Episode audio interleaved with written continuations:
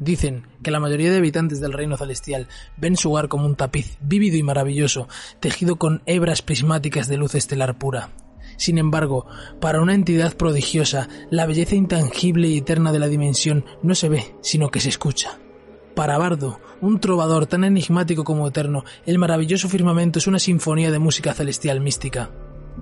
Al principio, Bardo deambulaba sin propósito ni perspectiva a través de un cosmos silencioso pero tenía la profunda sensación de anticipación de que algo milagroso llegaría finalmente para llenarlo. El destino no decepcionó. Al forjarse las primeras estrellas, el silencio se rompió. Las primeras notas exultantes de la creación sonaron en los oídos de Bardo. Viajó a través de las armonías que se remolinaban entre las estrellas, junto con las diminutas motas de inspiración residual y pensamientos que surgían de su nacimiento. Estas motas de energía semitonales e incompletas, o MIPS, se sentían atraídas por él cada vez que incorporaba su propia voz a la obra cósmica, que sonaba eternamente en un acorde perfecto. Esta no era su obra maestra, pero se deleitó con ella de todos modos. Sin embargo, después de un intervalo inconmensurable, una disonancia comenzó a aparecer. Al principio era tan pequeña que Bardo podría haberla pasado por alto. Pero los complacientes MIPS le hicieron reparar en un cambio disonante aquí, una síncopa inesperada ya, e incluso en la creciente ausencia de sonido donde antes había existido. Bardo recorrió el reino celestial en busca de pistas, hasta que descubrió la fuente. Era de lo más curioso, un mundo con una canción propia.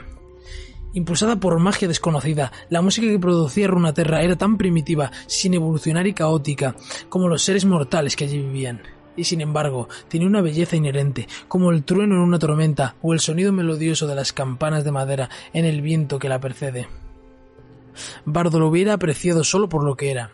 Pero desafortunadamente esta canción en particular había ido más allá de ser un mero contrapunto al todo celestial y se estaba volviendo destructiva. Había que hacer algo. Bardo aterrizó en las tierras primigenias de Jonia y junto a sus MIPS acompañantes entró en el reino material.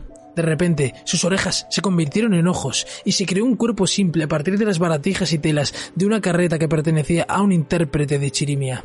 Incluso una cautivadora máscara circular con tres agujeros en la cara se materializó.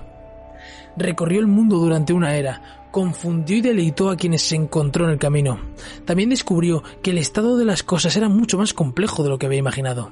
Parecía que muchos objetos con un poder salvaje impredecible habían entrado por error en Runaterra y estaban alterando el orden cósmico natural de las cosas. Al dirigir su mirada hacia los cielos, Bardo dedujo que algún otro poder del reino celestial estaba influyendo, aunque no podía adivinar con qué fin. Sin embargo, asumió el papel de vigilante y devuelve las cosas que están fuera de lugar a un sitio donde no puedan hacer más daño.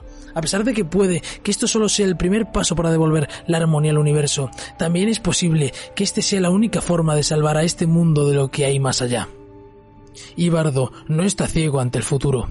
Percibe que se acerca un gran conflicto, una batalla que no se librará en un solo reino, sino en todos, y espera el momento en que finalmente deba elegir un bando.